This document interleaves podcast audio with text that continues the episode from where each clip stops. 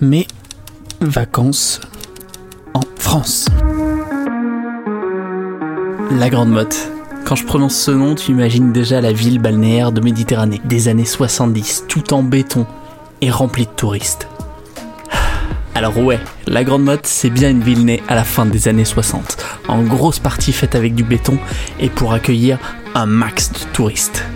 Mais cette ville mérite beaucoup plus que ses clichés. Niveau géographie, on est dans le Midi, juste à côté de Montpellier, au bord de la Méditerranée. Déjà, la Grande Motte, c'est une architecture unique en France, avec des bâtiments en forme de pyramide aux inspirations aztèques. Tout ça dans le sud de la France.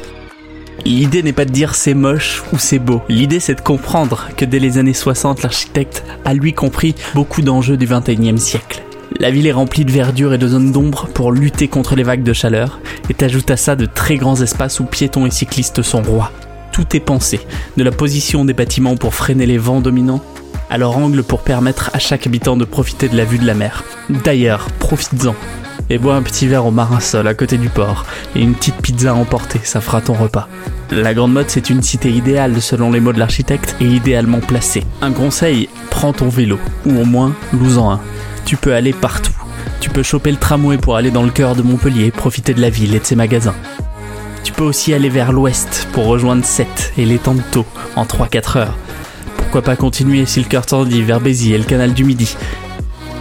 Envie d'Est, pas de problème, direction le Gros du Roi, sa voisine, ou la ville fortifiée d'Aigues-Mortes juste à côté, et les portes de la Camargue s'ouvrent à toi. N'oublie pas de repartir avec ton petit sachet de sel, ce serait bête de l'oublier. Ah oui, j'ai oublié de dire. La Grande Motte, c'est aussi des plages, beaucoup de plages, 7 km du centre-ville au grand travers, tout accessible avec ton vélo. Aller à la Grande Motte, c'est se plonger dans une carte postale qui a été faite pour accueillir des touristes sans que ce soit invivable. Et rien que pour ça, ça en fait une destination de choix.